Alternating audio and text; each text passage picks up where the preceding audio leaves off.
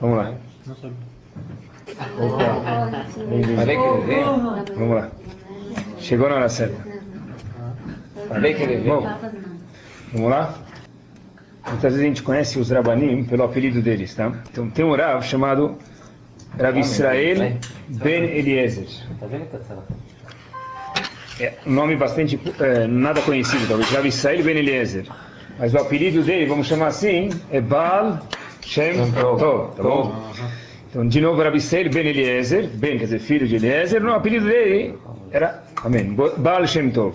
Quem era ele? Só para a gente poder se localizar um pouquinho, ele veio mais ou menos no ano de 1700, ele veio de Mezhibov e foi para um lugar chamado, para a Polônia. Onde ele veio? Mezhibov, tinha um Rebbe de lá, depois eu te ensino, depois te ensino a falar essa palavra, e ele foi depois para a Polônia. Esse Rav Baal Shem Tov, vamos chamar ele assim, ele que fundou um conceito chamado Hassidut, tá bom? Hassidut quer dizer, todas as Hassidut que existem hoje em dia talvez provém disso daqui. Que é Hassidut? É, não sei, mas em uma frase, uma coisa bastante longa, mas em uma frase talvez é uma coisa que talvez adicione um pouco de sentimentos para adulto, mas é claro que eles cumprem o Shulchan Aruch, a regra, todos os grupos uh, devidos a Hassidut. Então o Baal Shem Tov, ele fala o seguinte, olha, que os filhos de Avram Avinu, os descendentes, nós aqui, todo o Israel, somos comparados com as estrelas. Assim está escrito que a Kadosh Baruch falou para Avram Avinu, teus descendentes, netos, bisnetos, aí portanto, em diante vão ser comparados com as estrelas. Por que parecem com as estrelas? O que tem justo com as estrelas? Então, o Baal Shem Tov explicava o seguinte, quer dizer, fora que eles são incontáveis, por que com a estrela? Podia comparar com outra coisa que é incontável também. também. Então fala o seguinte, a comparação que Hashem fez, falou para Avraham Avinu que nós vamos ser comparados com as estrelas nem estrela, é o seguinte, quando se vê uma estrela de longe, o que, que você está vendo? Um pontinho. Não é nada. Sabe que se uma estrela, o professor da Yeshiva estava explicando, muitas vezes a estrela pode não estar tá mais existindo, e você está vendo a luz dela aqui. Por quê? Porque demora, como se diz, anos-luz mesmo, alguns anos, a gente falou o tempo, esqueci, para que a luz da estrela chegue até aqui. Então a estrela, quando eu vejo daqui da Terra, eu vejo um pontinho, e se está nublado, mal eu vejo esse pontinho. Porém, a estrela de verdade, ela sim existe. E quanto mais próximo eu chego da estrela, mais eu vejo que ela é grande, gigante e muito, muito grande. Ou seja, Diz o Baal Shem Tov, os Yehudim são comparados da mesma forma. Um Yehudi de longe pode parecer uma estrela. Você não vê nada nele, mas quanto mais você chega dentro dele, mais você vê, se espera pelo menos, coisas boas. E mais cresce, cresce, cresce a luz como a estrela, que quando você vai chegando mais perto, você vê uma luz maior. Assim disse o Baal Shem Tov. Houve um grande Rav também parecido à ideia, Rav Lev, Levi Yitzhak Barditchev, famoso Rav de Barditchev, ele falava o seguinte, ele veio algumas décadas depois do Baal Shem Tov, tá bom? Quase 1800. E ele fala o seguinte, olha, sempre que se conta a história deles, eu não acho que era só isso que ele era, ele era muito mais, mas histórias que contam sobre ele, todas as histórias que eu já escutei, é, que ele sempre olhava favoravelmente para Ben Israel. Sempre que escutava de algum Yehudi, ele olhava favoravelmente. E quer dizer, por exemplo, tem milhares de histórias, mas umas que contam sobre ele, uma é a seguinte, uma vez viram um cocheiro que estava passando graxa na roda da carruagem dele traduzindo para os nossos dias, estava trocando o pneu do carro dele que furou. Furou na estrada, trocando o pneu, tá bom? Tirou o macaco, abriu, abriu o triângulo, ligou a alerta e vai trocando o pneu. E aí, de repente, ele estava de talit e tefilin. Então está todo mundo falando, ai, que vergonha, de talit e tefilin para trocar o pneu, pelo menos tira e depois quando você vai rezar, você põe talit e tefilin. Então, disse esse Rav de Barditch, falava o seguinte, olha, olha Hashem, olha que bonito, um Yehudi não só quando ele está na reza, que ele está de talit de tefilin, mas até quando ele vai trocar o pneu da carruagem dele, vai trocar o pneu do carro dele, transpondo para os nossos dias, ele usa talit de tefilin. Ou seja... Usa tefilin para trocar o pneu. Também, né? Também. Então, a pergunta é a seguinte: quer dizer, histórias, mas tem outras histórias. Como que esses Eudim faziam, pessoal, para olhar os outros favoravelmente? O que, que, tinha dentro deles que facilitava com que cada situação que eles viam de Ben Israel, eles olhavam favoravelmente? É claro que tem coisas, é, mas como que se faz isso, tá? E sabe que já que a gente está falando desses, desses, dessas pessoas, os Hassidim falam que tem uma segulá, tem uma garantia, vamos chamar assim em português, eles fazem isso em Motzei Shabbat, contar uma história Hassidic. Eles falam, é uma segurar para quê? Para Parnassá, para ter sustento. Eles falam, assim falam os Hassidim. Então eles falam que não é, não é somente Motzei Shabbat, é qualquer noite. Não é somente para Parnassá Segular, mas para tudo. E não é só a história do Baal Shem Tov, é a história de qualquer, de qualquer outro tzadik também. Assim que eles contam. Anyways. Mas a pergunta que a gente volta é como que eles faziam para focar, para olhar as pessoas para o bem, que é uma das mitzvot da Torá, de Oraita, dar lekal zchut, olhar um outro Yodi favoravelmente. Uma das perguntas mais fortes que existe para a gente com certeza é a seguinte. O primeiro templo foi destruído por quê, pessoal? Qual a razão que o primeiro Betamigdash foi destruído? O primeiro. Na segunda. O primeiro, o primeiro Betamigdash foi destruído pelas três coisas que um judeu está obrigado a se matar e não transgredir. As únicas três. Coisas de idolatria, matar a pessoa, proibições sexuais que a Torá proíbe para a gente, coisas gravíssimas que a Hashem fala, só para essas três você se mata e não transgride. Depois de quantos anos Hashem falou, eu vou te dar um band-aid, eu vou te curar, vou construir o segundo Betamigdash. Depois de quanto tempo? 70 anos Hashem trouxe o segundo Betamigdash. Até que de repente Hashem constrói o segundo Betamigdash e passados mais de dois mil anos hoje, a gente não tem o Betamigdash. Ele não deu o band-aid para a gente ainda, não deu uma substituição. O titular saiu e não entrou um reserva o terceiro Betamigdash. Por quê? Parece piada, me desculpem. Sinat Hinam. Qual a tradução de Sinat Hinam para o português? Ódio gratuito. Ódio gratuito. O que quer dizer ódio gratuito? Eu detesto alguém por razão nenhuma. Hinam, se alguém falar diferente é mentira. A tradução e assim mesmo é ódio gratuito. Se a gente está falando de uma pessoa normal, não dá para entender. Se a gente está falando de um louco, então razito. Como que se odeia alguém sem razão? Pode ter uma razão que para mim eu acho que é boa, mas como que a Torá fala para a gente, a Rami fala para a gente, o segundo Betamigdash, que passado dois mil anos, foi destruído, isso é mais grave do que idolatria? É mais grave do que Shabat? É mais grave do que Gluerayot? Por quê? Porque eles odiavam outro Hinam, sem, sem razão. Então, cara, é louco, mas não. Mas Como é que se odeia um outro sem razão? Se ele fez mal, também não pode odiar. Não então, sei, né? eu não Ah, sei. Só estou perguntando que o Talmud fala pra gente que é sinat hinam, um ódio gratuito. O que quer dizer ódio gratuito? Essa pessoa tem incomo- pergunta assim, tem incomodar a gente. Todo Tchabeav, todas as épocas, eu lembro do Beit HaMikdash, ódio gratuito. O que quer dizer ódio gratuito, pessoal? Então, a gente começa daqui a desenvolver essa pergunta, acho que talvez é mais forte. Como que pode ser que existe ódio gratuito? Se é um louco, então a gente não vai culpar os loucos. Um chote, ele é patur na Laha. Sim. É, a gente fala que a gente não sabe as contas de Hashem. Como Sim. você pode dizer que o primeiro templo foi destruído por isso? Fantástico. Oh, muito boa pergunta. Se a gente não sabe as contas de Hashem, como posso dizer? Respondo para você, eu não posso dizer absolutamente nada. Não fui eu que falei? Não, Foi sei- Não, então, não. A pergunta é boa, Deus me livre, não estou tirando sarro. Chachamim, eu- isso aqui está escrito no Talmud, na Gemara, e a Gemara foi falada, um rabino recebeu do outro, até que chegou lá atrás, isso aqui veio de uma nevoa, veio de uma profecia. Então a pergunta é muito boa. Como a gente pode falar? A gente não pode falar. Mas já que está escrito, tipo, eles sabem, né? Eles sabem. Que nem os mesmos Rahamim que falaram como exatamente cumpre Shabbat e como se cumpre Pesach, e daí por diante, falaram isso. Tá bom? A pergunta é muito boa. Não, eu quero explicar. não, a pergunta não é porque é pior ainda, mas mais ainda. O que quer dizer, o que quer dizer Sinat Hinam? Como existe Sinat Hinam? Ódio gratuito, sem razão nenhuma. Então, é, né? então a gente começa daqui, pessoal. Sabe que nos Korbanot existe uma lição magnífica. Assim que muita gente lê as paraxás dos Korbanot, dos sacrifícios que existiam no Betamigdash. Hoje não tem mais Betamigdash. Então o que me interessa que Korban que tem? Mas tem uma lição magnífica. Um dos cor- tem muitos tipos de Korban. Um deles que nos interessa agora é chamado Korban Shlamim. O nome de um tipo de Korban. Esse Korban, por que, que se trazia ele? Tinha o Korbanot que vinha com o pagamento. Eu fiz um pecado, sem querer eu tenho que trazer um Korban. X, Y, Z, tem razões. Shlamim é um tipo de Korban que ele vem como presente para Hashem. Eu estou com vontade de dar um presente para Hashem, eu dou para Hashem um Korban chamado Korban Shlamim. Não é uma obrigação. Esse Korban tem um tradutor chamado Unclus, ele traduz a Torá para o aramaico, e Unclus diz o seguinte, isso aparece em Sefer Vaikra, Peregimel Pasuk Vav. A tradução do Korban, do nome Shlamim, que é o nome desse de Korban, que vem voluntariamente, é chamado Kuchaya. O que quer dizer Kuchaya? Santidade. Todas as vezes que aparece a palavra Shlamim na Torá, ela é traduzida como o quê? Shalim, Shalom. Shlamim vem de Shalom, de paz. Aqui o Unclus diz que a palavra Shlamim não quer dizer Kutshaya, santidade. A pergunta é por quê? Por que, que esse Korban Shlamim, que vem de presente, é chamado de Kadosh? O que, que tem de santidade nesse mais do que os outros? Então o Rashi fala pra gente Sabe o que? Esse Corban tem uma coisa especial.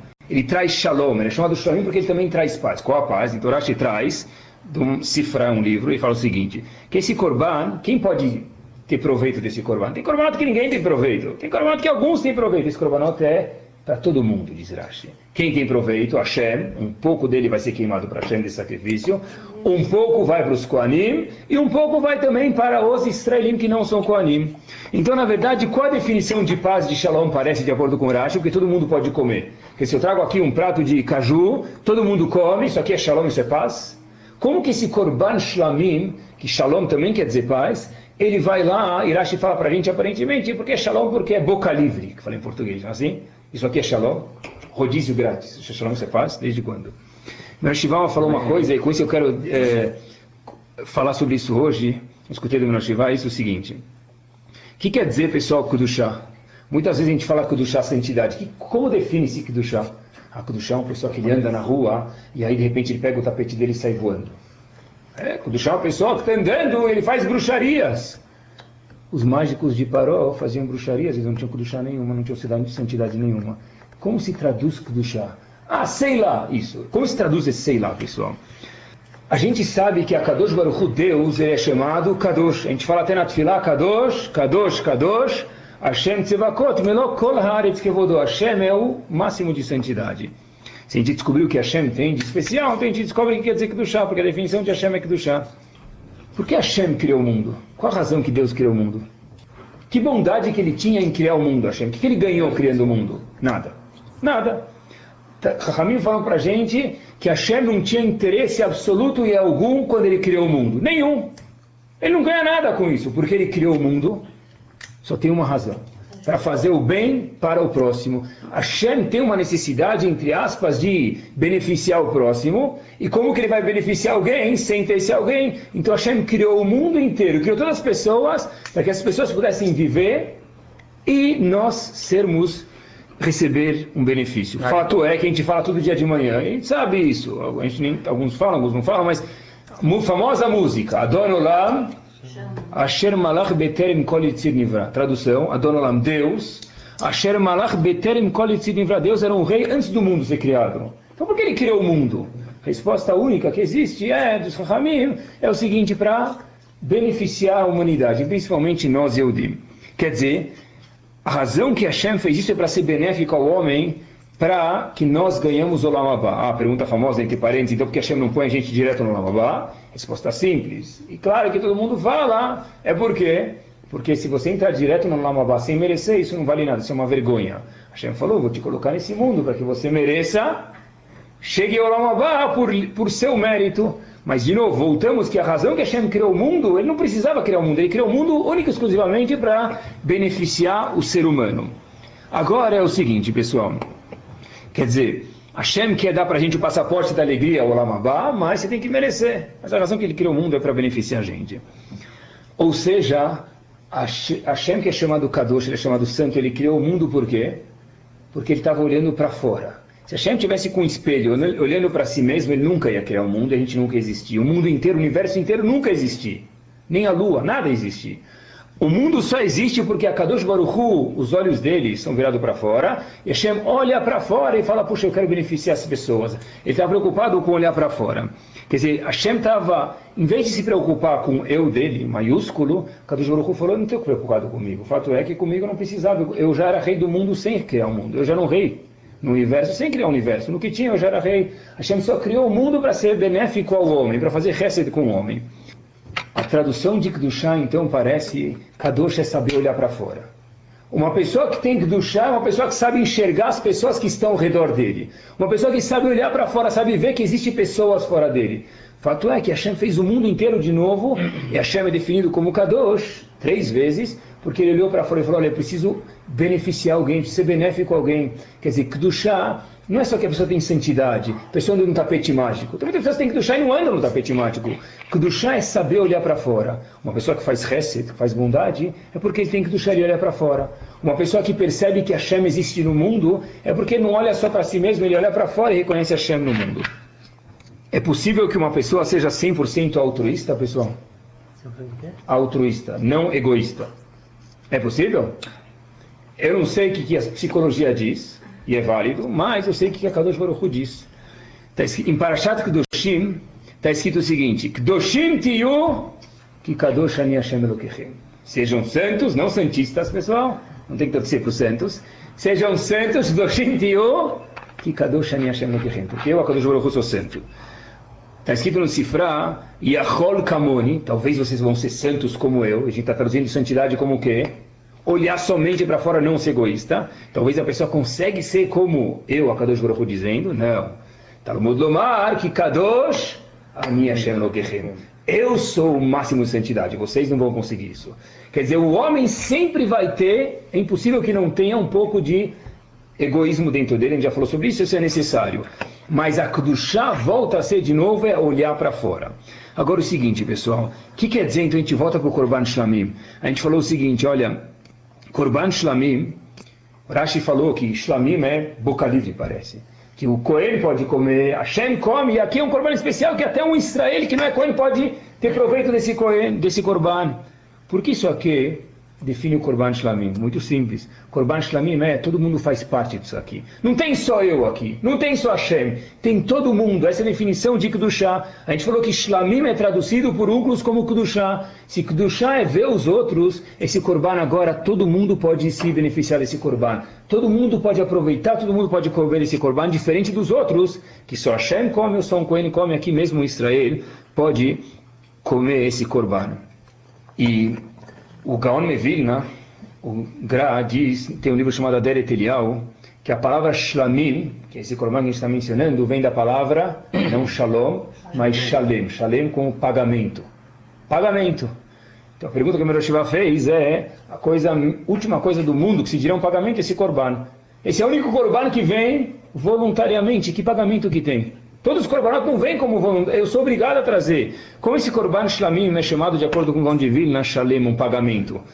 A resposta é, pessoal, isso aqui é muito importante para a gente, é, korban shlamim ensina para a gente que cada Yehudi, apesar de não ser obrigado de por nada de trazer um korban, porque ele pecou ou por outra razão, existe sim uma mensalidade que a Hashem cobra da gente. Da mesma forma, quando a pessoa faz parte de um clube, ele tem que pagar uma mensalidade. Para a pessoa fazer parte do mundo, parte de Bnei Israel, ele tem que trazer uma mensalidade. Essa mensalidade é chamado Shlamim. Shlamim, diz agora de Vilna, de novo, é chamado Shalem. Shalem é pagamento. Pagamento por quem? Te pergunta se a pessoa não é. Não tem que pagar nada, não tem obrigação nenhuma.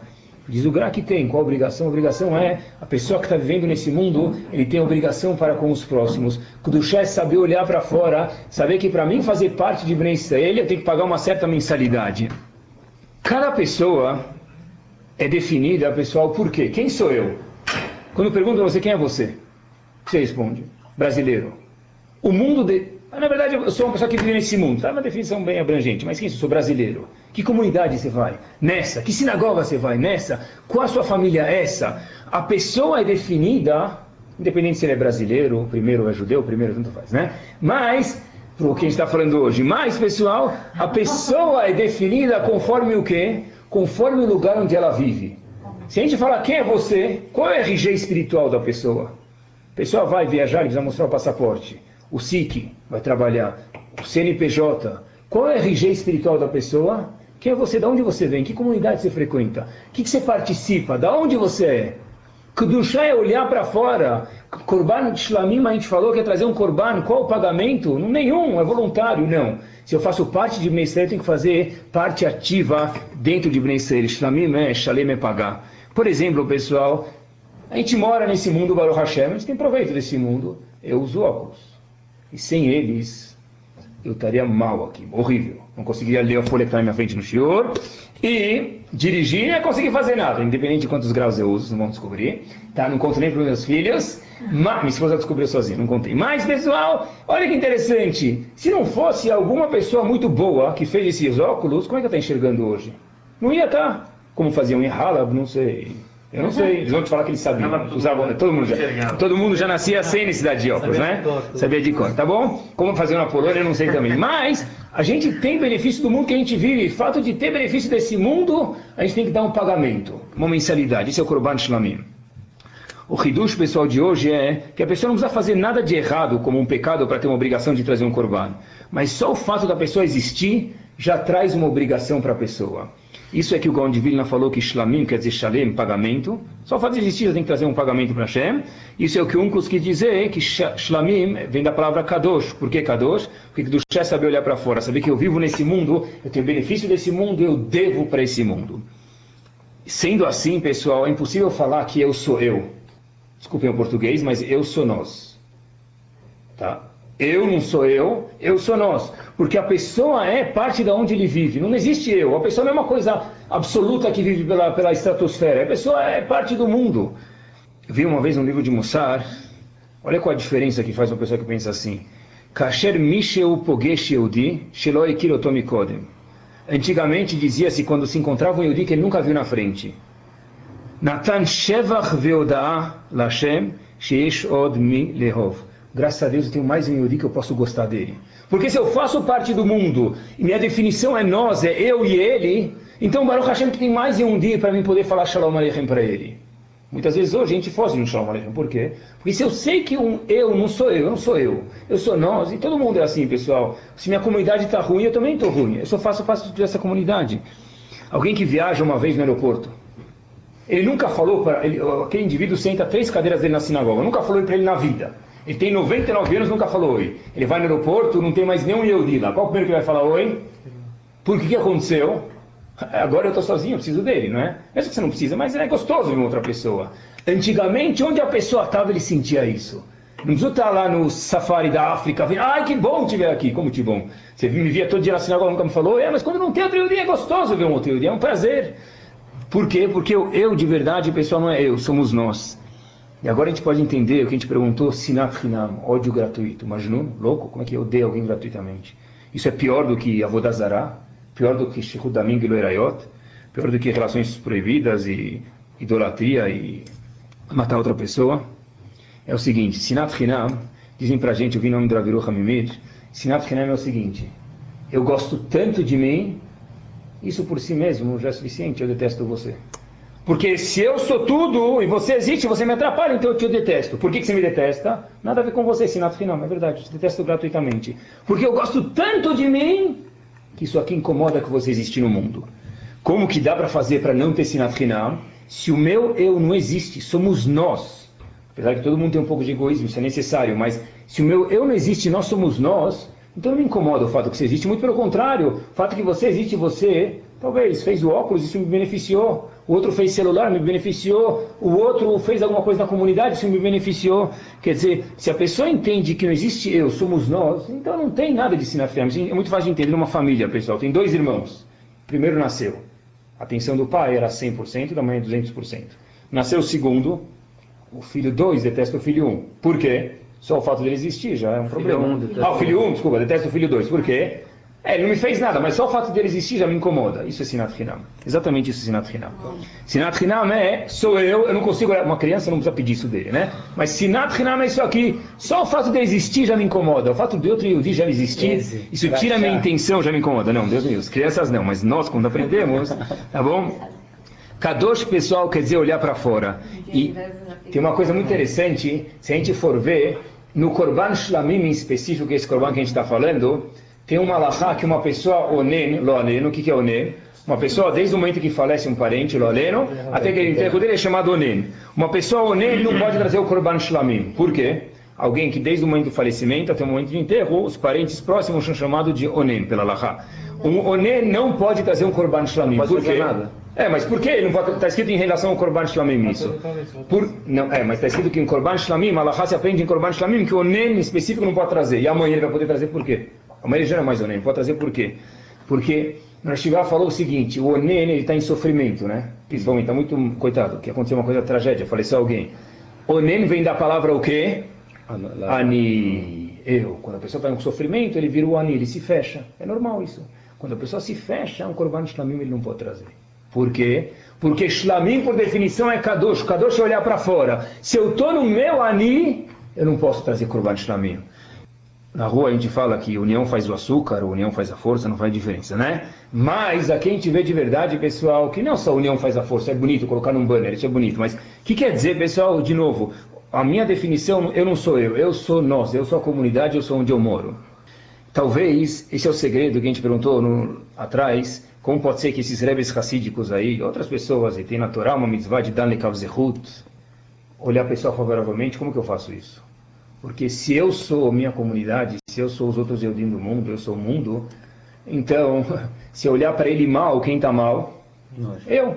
Então, automaticamente, eu vou para o meu bem olhar isso favoravelmente. Muito Vai simples. o Não tem como discutir, é fácil, é fantástico, é livre, é, é livre isso aqui. Se, se na verdade eu somos todos nós, no momento que eu falar que esse cara é mau, ou aquele cara é mau, então eu também sou mau. Então não me convém. É claro que eu não vou tapar o sol com a peneira, mas eu vou tentar fazer o que a Torá me obriga, dan lekav zehut, olhar uma pessoa favoravelmente. Olhem só, pessoal, essa história para que a gente entenda o que quer dizer isso. Tem um aluno meu, me contou a história faz eh, quatro anos atrás. Ele deixou eu contar, por isso que eu estou contando para vocês. Mas eu não vou falar o nome dele, que ele falou para não falar, tá bom? Mas tinha uma, uma pessoa da família dele que estava doente, a irmã dele. Então ele falou, olha, que ele foi para o grande gênio, sábio da geração passada, Ish Kadosh de verdade, Rav Shach Zecher Tzadik Vekadosh Libracha. Foi para ele e pediu uma brachá. Foi para ele pedir uma brachá, por favor, Rav. Os pais dele foram, ele estava junto, pediu uma brachá para a irmã. 15 anos depois, 15 anos depois, os pais desse menino vão numa ocasião e vem o Rav Shach. Então o Rav Shach conhecia eles e falou, olha, como vai a sua filha? Né, irmã desse menino, como vai a sua filha? Tá melhor? A funcionou? Puxa, Rav, já faz mais de oito anos que ela está sadia. Por quê? Que eu vim fazendo tefilá para ela todo dia durante esses 15 anos. Quer dizer, como que se faz isso? Porque se meu eu somos nós, se tem um Yehudi lá no fim do mundo, pessoal, é certo que união faz a força, mas, força, mas é muito mais profundo. Se tem um Yehudi lá no fim do mundo que está mal, eu não sei que ele está bem de novo, vou fazer tefilá por 15 anos. Eu não, Rav sim, por isso que ele é Rav e nós não, por enquanto. Então, na verdade, pessoal, isso quer dizer, Kedushá, isso quer dizer, na verdade, o conceito de talvez que a gente possa chamar hoje de Ardud de união. E olhem que fantástico, o hebraico é chamado Lashon HaKodesh. Como se fala pé em hebraico? Regel, dois pés, Raglaim. Mais uma vez, uma mão, Yad. Duas mãos. Yadaim. Como se fala vida em hebraico? Haim. Fala vida no singular para mim. Não existe. Como fala em francês, vi. Como fala em português, vida. Como fala em inglês, life. Não é no plural. Mas em hebraico a palavra Haim, quem disse era Volbe, a palavra Haim não existe, é plural. Por, por que, que vida é plural? Porque não existe uma vida singular. A vida que é singular não existe, ela é- não é vida. Vida, por definição, é Haim é plural, porque não existe vida de um indivíduo. Um indivíduo não vive no vácuo, ele vive como parte da família, como parte da comunidade, como parte de onde ele vive. Haim não existe no singular. A história pre- predileta do Shlomo Zalman Auerbach era essa. Escutei da boca de um aluno dele. Havia o Rebbe de Tzanz, é uma Hassidut muito famosa hoje em Israel ainda, Tzanz Rav. Então, ele, o Rebbe de Tzanz, o sogro dele, chamado Rav Baruch Tam. Rav Baruch Tam, o filho do Rav Baruch Tam, lembrem disso, ele ficou noivo. No dia do noivado ele estava preocupado, então vieram os Mechutanim, o consuegro dele, e falou, olha, o que aconteceu? Tem alguma coisa a ver com o noivado? Você está preocupado? Então disse Rav Baruch Tam, não, tem um Yehudi que eu conheço muito bem, que está doente nos Estados Unidos, ele está numa situação um pouco crítica, eu fiquei preocupado hoje em especial com ele. Então os consuegros falam para Baruch Tam, ah, ainda bem, se não é com noivado, está preocupado. Sabe o que? Não precisa ficar preocupado. Quando der, você faz tefilá. Quando der, mas ah, não fica preocupado com isso, é besteira. Diz Rav Baruch Tam, Rav Shlomo Zalman adorava contar essa história, a história que ele mais contou durante a vida dele. Nesse caso, o nosso Shidur está cancelado. O meu filho não vai casar com a sua filha. Por quê? Se para você um Yehudi que está lá não precisa ficar preocupado quando você der para fazer, você faz uma tefilá, então meu filho não vai casar com a sua filha e o Shidur foi cancelado. Por quê? Ah, muito bonito, ame o próximo como a ti mesmo. Não é, ame- essa minha definição, somos nós. Então não existe, se não tem nós. Então esse tipo de pessoa não quer casar com minha filha. Tem uma frase muito bonita, deixei na minha mesa, eu estava passando, meu filho viu, gostou, e tinha a ver com o Shuri, então mostrei para vocês. As pessoas vieram para o mundo para serem amadas. As coisas feitas para serem usadas. O problema é que amamos as coisas e usamos as pessoas. Repito. As pessoas vieram ao mundo para serem amadas, as coisas para serem usadas. O problema é que a gente ama as coisas e usa as pessoas. Mais um passo para frente. E essa alahá, todo mundo que trabalha com comércio vai adorar. Ou não. Em Parashat Behar, Perek Havei Pasuk Lamed Vav. Altika, parte de um passuco. Altikach meitonesher vetarbit. Não pega juros da outra pessoa. Como que se faz? Tem um jeito de perguntar para o rabino como que se faz. Mas juro, tem que perguntar porque é gravíssimo. Só de judeu para judeu. É, só de judeu para judeu. Muito bem, já vou falar sobre isso. Mas juros, pessoal, é uma coisa gravíssima, a não ser que a gente saiba como fazer e consultar o Rav. Só que qual é a lógica disso, pessoal? Por quê, pessoal? Deixa eu explicar para vocês uma coisa interessante. De acordo com Urashi e Urambam Maimonides, não é só proibido eu cobrar juros dele, é proibido ele também pagar para mim. Quer dizer, se eu não cobro dele, ele paga para mim juros, ele transgrediu um preceito gravíssimo da Torá, e sobre esse preceito no Aleno está escrito que a razão que as pessoas, pessoal, está escrito na Gemara isso, em Sukkah e em outros lugares, a razão que no Aleno as pessoas empobrecem é porque transgridem preceito de Ribit. Uma, tem o né? Então, está escrito lá que é proibido cobrar. Quer dizer, se ele, o pagador, quer pagar para mim, Ribit é proibido. A pergunta, pessoal, é por quê? Juros. Por quê? O banco empresta a 7% ao ano, vou chutar, tá bom? De repente, ele quer me pagar pelo menos 7% para que ele se sinta confortável. De acordo com Urashi e com Rambam, isso é proibido. Por que é proibido? O pastor que fala, não, não pode cobrar juros. Por quê? Por quê, pessoal? Tem, tem, um, tem que consultar um Rav, tem um jeito permitido, um jeito gravíssimo. ser- banco. um banco tem jeito, tem que se consultar, uma pessoa tem, tem um jeito, mas o jeito tem que ser feito, pessoal. Agora, de novo, tem um jeito, mas repito, o jeito tem que ser feito. Então, só, não só isso, que a Gemara fala pra gente é o seguinte, que é proibido cobrar juros de um Yehudi, mas é uma mitzvah cobrar um juros de um não Yehudi. Ah, discriminação! Discriminação, não é?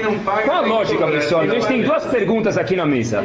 Primeira pergunta é: por que não é ajudar o Yehudi? O Yehudi ia pagar no banco 7%, ele não tem crédito, ele quer me pagar 7%, ele vai se sentir bem, não pode. Por quê?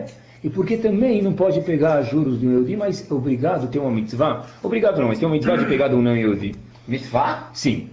Resposta é, pessoal, é o seguinte. Rav Shimon Schwab disse isso, eu vi no livro dele, o Rav Shiva também falou. O Guru está com essa mitzvah Se a pessoa tem, se a pessoa tem, pessoal, uma relação saudável com a família dele, o irmão dele vem e fala, olha, me empresta 100 reais, 100 mil, 100 dólares. Hum. O que, que ele vai fazer? Fadal. Ele tem, o irmão dele vai pedir, como onde? Fadal. Hã? Como, que, como a gente faz? O irmão da pessoa fala, olha, me empresta 100, me empresta 100, eu estou precisando, o irmão vem pedir. Você vai falar o quê? Claro, Pega. se você tem, claro. Pega. Só que me devolve com 7%? Claro que não, não é? O irmão, você não vai falar isso, tá certo? Por quê? Por que não? Porque uma família tua, você não vai falar isso. Se vier Ah, uma pessoa então, estranha, se vier uma pessoa estranha, aí sim. Portanto, a Torá vai ensinar pra gente o seguinte, para um Yehudi, vou explicar, para um Yehudi, se ele é teu irmão, eu já provo isso para vocês, então a gente não pode cobrar, porque igual o teu irmão você não pode cobrar, que a Torá proíbe você cobrar. Mas- ah, por que para um não Yehudi você é obrigado a cobrar? Para que você saiba quem é sua família e quem não é sua família. Um Yehudi é sua família, um Yehudi merece respeito demais, mas ele não é sua família.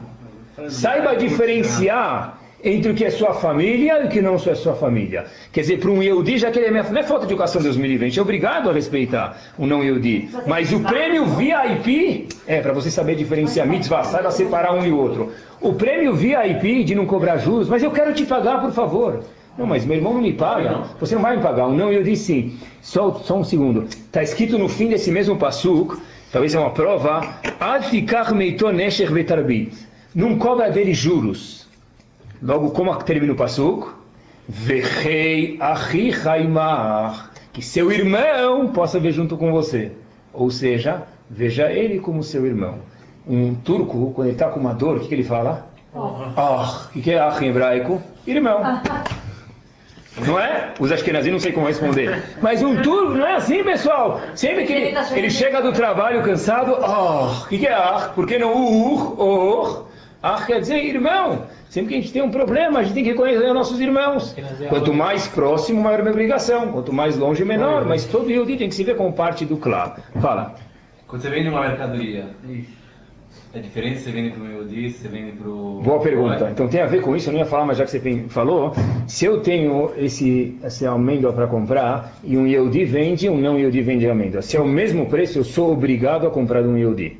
Se o preço é mais caro um pouco, então tenho uma mitzvah de eu comprar de Yehudi, mas eu não sou obrigado. Mas se é o mesmo preço, Sim, eu é tenho mesma que qualidade. comprar. É a mesma qualidade, claro. Mesma qualidade, mesmo faturamento, mesmos planos, tem que comprar de Yehudi. Tá, tudo bem. Mas era mais caro. Ele tá te vendendo, ele tá tendo um... Ele tem um curso, ele tá te vendendo esse Sim. negócio. Qual o pecado de- dos juros em si? De novo, pro- esse, esse é justo o ponto. Quando o cara vende mercadoria, ele tem um lucro também. É isso mesmo. É a Então, quando você, quando te- teu, teu pai te fala, olha, por favor, eu preciso comprar uma coisa de você, vamos dizer que você vende esse copo, você vai cobrar teu pai juros? Não. A Torá fala de um Yehudi, um Yehudi e um pai tem que ser quase igual, não igual. Eu, eu entendi esse ponto, do Sim. Yehudi e do Goy. Tipo, qual que é o pecado dos juros comparado com o cara vender um produto que ele pagou 100, ele vende por 150 porque ele tem o lucro dele. Não, então isso aqui é chamado juros. Depois, se quiser, você viu que ela chama. Boa pergunta. Mas vender com lucro, isso aqui é um parte do trabalho, se merece recompensa por ter trabalhado. Sim, quando é o mesmo, mesmo preço, mesma qualidade, mesmo benefício, sim. Também se é mais confortável para mim que aquilo. É, aí entra junto. Mas é louvável uma pessoa fazer ajudar sempre um Yehudi. Quer dizer, pessoal, se nós somos fantásticos, se nosso povo é fantástico por, por eh, consequência, quem é fantástico também? Nós. Talvez isso que é dar lekav zehut. Fala. Não, está, porque esse negócio de alahá é meio bastante impossível trabalhar. Você vai trabalhar o preço à vista, não pode dar preço prazo. Então, de novo, tem uma coisa chamada três. Depende. Eu não vou, agora na Lachot Ribit, as perguntas são boas, podem me ligar depois se souber responder, se eu indico você alguém que sabe. Mas tem uma coisa chamada eh, é- de, é e a gente vê como funciona, tá? Olhem só, pessoal, essa história. E olha, pessoal, como o nosso povo de verdade é brilhante. Olha, e por isso eu acho que a gente é brilhante também. Somos como as estrelas, quanto mais perto, mais bonito fica. Sabe que nos Estados Unidos existe, as férias lá são em julho. Vamos fazer depois. Estados Unidos, as férias são em julho e agosto. E lá tem uma coisa chamada camp. Camp é uma dizer, tá? Só que dura sete semanas, tá bom? Então, uma vez eu fui no camp, o dia mais legal é o dia quando os pais vêm visitar. Porque aí os, eh, os madrechim ganham gorjeta, e você ganha bo- bolo de chocolate, ganha dinheiro. É, tem, tem três ter terms. Você pode ficar primeiro, segundo, terceiro, ou os três. Mas camp ah, tem muitas idades, tá? Então tem os camps lá e tem tudo lá dentro. De repente, pessoal, o chefe do camp, chama em inglês, chama counselor, ou maskir, tanto faz, tá bom? O counselor chega e fala, olha, todo mundo arruma alojamento especial hoje porque os pais vão vir, né? Todo mundo se veste bem para dar aquele boa impressão para os pais. Alegria total, pessoal. Todo mundo chega, e eu lembro, eu passei uma vez no camp, e eu- meus pais não foram, porque eu morava no, eu no Brasil, meus pais eu estava nos Estados Unidos, mas é alegria total. Todo mundo, os pais chegam, trazem bolacha, trazem bolo, trazem uma camisa, um jogo que ganharam novo, alguma coisa, porque é um prazer. De repente, tinha um menino, vou contar uma história parecida. Tinha um menino, a história aconteceu, o nome dele é Shmuli, e ele ficou no estacionamento esperando os pais dele chegar. Só que passado-se, pessoal, Seis horas. uma hora, a história aconteceu exatamente assim, o counselor, o chefe do, do camp, pergunta para ele, "Ah, seus pais vêm hoje? Shmuli fala, eles devem estar chegando. Devem estar chegando, falaram que iam vir. Passado-se duas horas, o counselor vê que eles não chegam. Então ele foi dar uma volta, vê o que está acontecendo com os outros alunos, com os outros pais, e ele passa no alojamento. Ele vê um menino mexendo embaixo do travesseiro do Shmuli. Que isso? Que vergonha! Roubando uma coisa desse menino, ele está esperando os pais dele lá fora, está roubando alguma coisa. Ele logo chama esse menino para falar o que está fazendo, mexendo embaixo do travesseiro dele. Olhem que povo fantástico a gente faz parte, pessoal. Ele, próprio counselor foi lá, levantou o travesseiro e tinha lá uma carta escrita com mão de criança, com letra de criança. Desculpe, filho, não conseguimos vir hoje. Achei que iria ficar contente com essa caixa de bolachas. Isso. escreveu para amigo? O menino viu que o amigo, o pai do menino estava chegando, ele viu que o pai, Shmuley estava triste, todos os pais estavam lá, menos ele. Puxa, ele vai adorar receber uma caixa de bombons, uma caixa de biscoito dos pais. Ele foi lá, colocou embaixo do travesseiro, e o counselor, em vez de ver que o menino estava roubando, o menino foi ajudar. Imagina que alegria que foi a de Shmuley quando chegou em casa, quando chegou no alojamento, levou, ah, puxa, meus pais não puderam vir, mas mandaram para mim uma caixa de chocolate e pensaram em mim. Imaginem mais qual foi a alegria de Kadosh Baruch Hu quando isso aconteceu. E o Shmuley caiu na carta para ele escrever. Caiu. Caiu, é. Caiu porque é uma coisa que a gente. Se você passasse uma vez no camp, você vai ver que é uma coisa. Quando você recebe um presente, uma caixa de bolacha, você anda com aquela caixa no coração o dia inteiro, todo mundo tem que ver se arranja na caixa. É um prazer, é um orgulho total. Ainda mais quando todo mundo estava lá. Tá, tá. Pessoal, agora a gente entende. Não sei. Agora a gente. Eu vou falar a parte da história que eu sei. Né? Esse é o entrevista, não sei, mas a gente entende.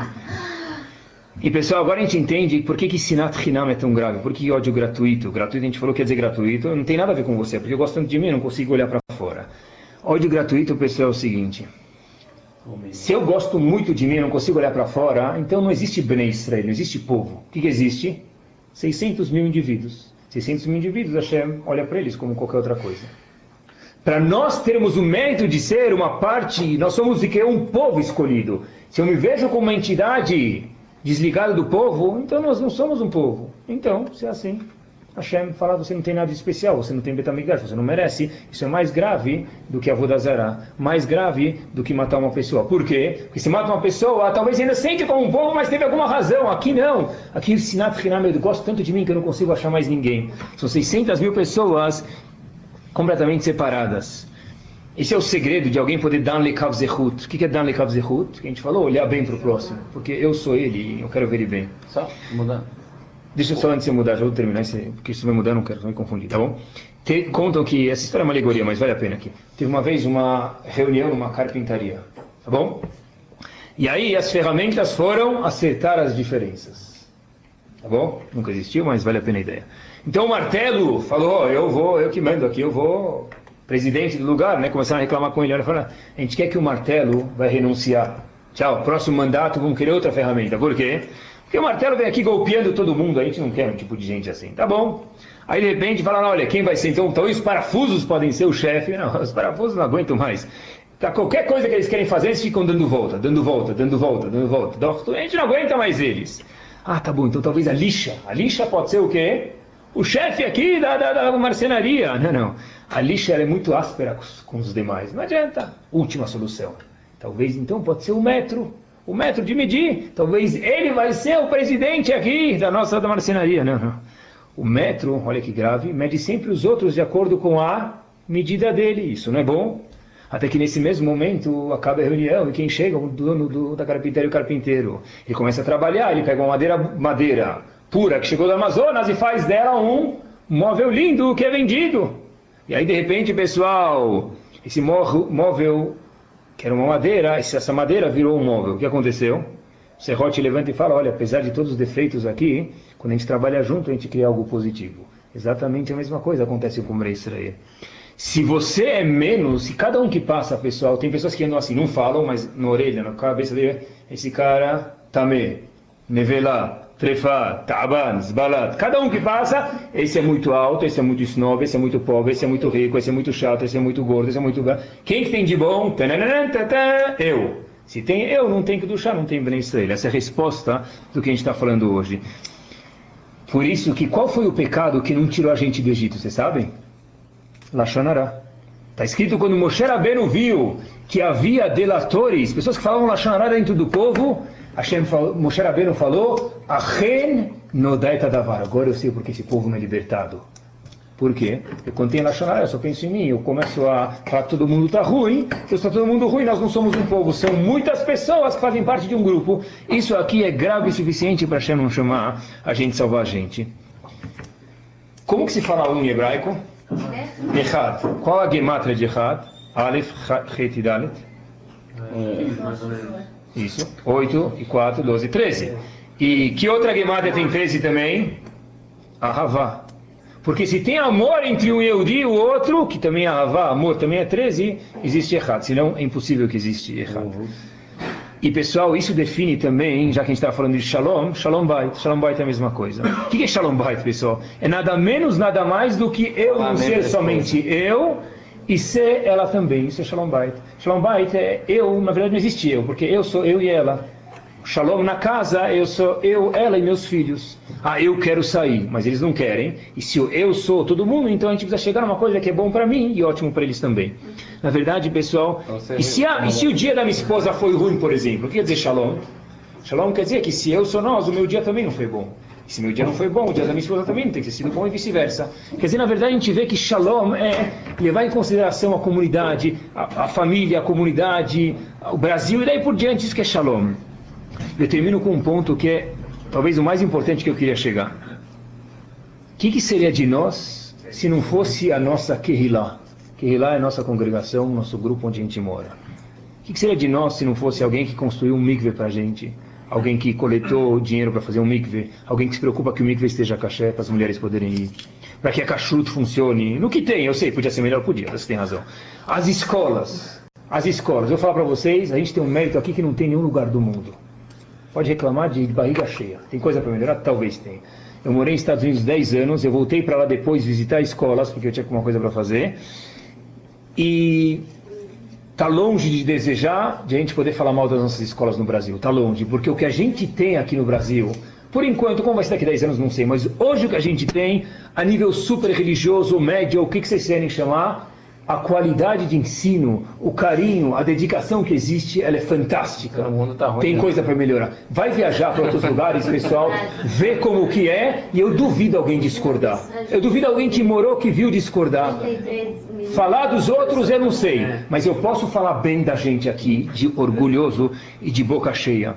O fato que nós temos sinagogas funcionando é porque alguém se preocupa com elas. O fato que nós temos Avrechim estudando é porque alguém se preocupa com eles. O fato que nós temos Rabanim lecionando é porque alguém se preocupa com eles. E isso obriga o Yehudi a fazer parte de uma Kehillah. Um Yehudi que faz, não faz parte de uma ele não é Kadosh, porque ele não faz parte de nada. Esse Yehudi está num vácuo. Um Yehudi não deve viver num vácuo. Um, para mim, é o Yehudi não pode passar um dia sem ver outros Yehudim, porque ele precisa fazer, escutar um Kadish, falar amém, precisa de 10 pessoas, Filar, ele precisa pessoas, casamento precisa ter 10 pessoas pelo menos. Um Yehudi impossível viver aliado, um Yehudi mais do que todo mundo precisa viver num tzibur, numa Keilah, numa congregação. Porém, a pessoa só vai no casamento, assim, ainda está deixando a desejar, pessoal. Tem pessoas que são freelancers. Conhecem essas? Sexta eu rezo aqui, sábado lá, domingo aqui, terça colar, quarta. Onde que parte? Que que lá você faz parte? É, todas, Razito.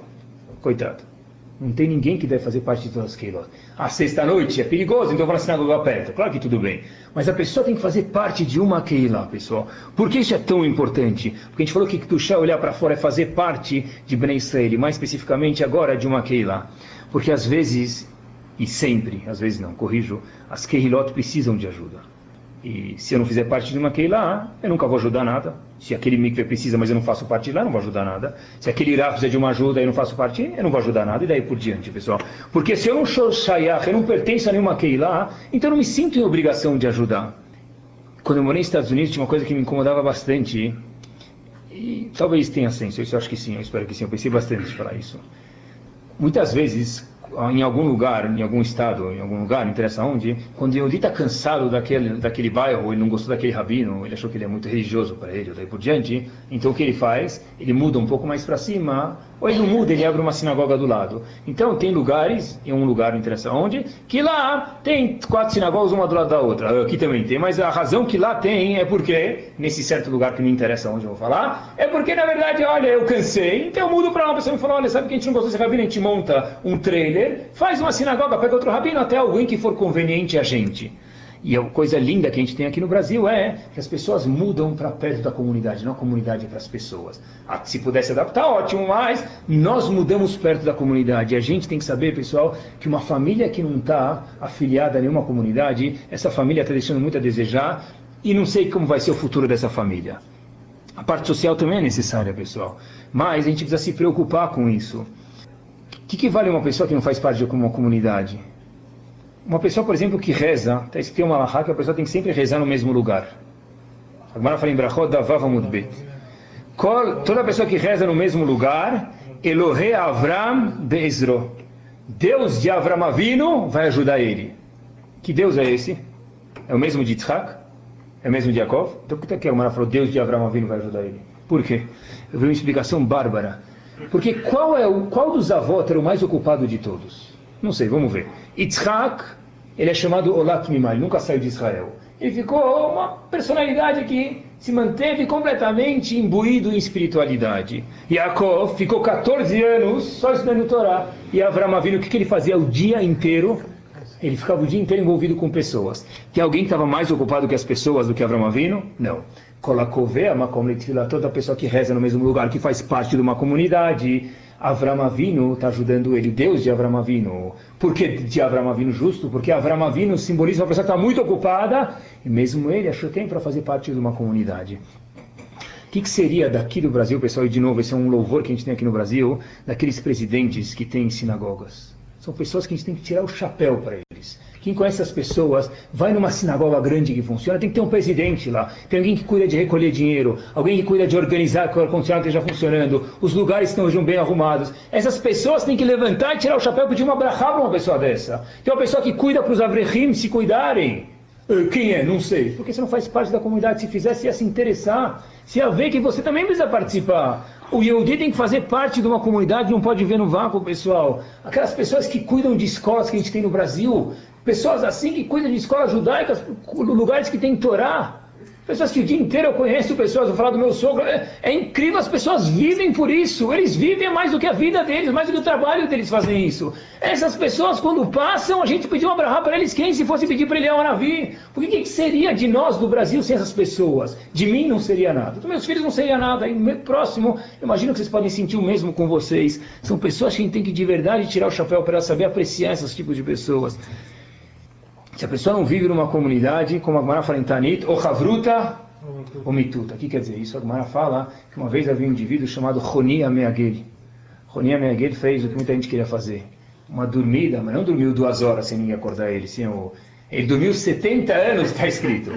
Roni Ameagel, a Gemara fala em Tanit, Daf Chavgim Elamudalev. A Gemara fala, Shir Hamalot Beshuv Hashem Etzivatzion, Hainu Keholmim. Hashem fez a gente dormir como se fosse sonhar o tempo que demorou para a gente voltar para Tzion. Quanto tempo demorou para a gente voltar entre o primeiro e o segundo Betamigdash? 70. 70 anos. A Gumara pergunta, alguém, alguém teve tão boa vida assim, dormiu 70 anos, pessoal? A Gumara fala assim, ah, tinha um indivíduo lá, ele dormiu 70 anos, foi para cá, dormiu. Nunca mais voltou. Cadê Roninha Meagel? Acabou, tchau, morreu, nunca mais voltou. De repente, depois de 70 anos, ele volta para casa, fala, olha, puxa, você sabe cadê o próprio Roni Ameagel? Cadê os filhos de Roni Ameagel? Fala, os filhos dele, não, já foram, acabou.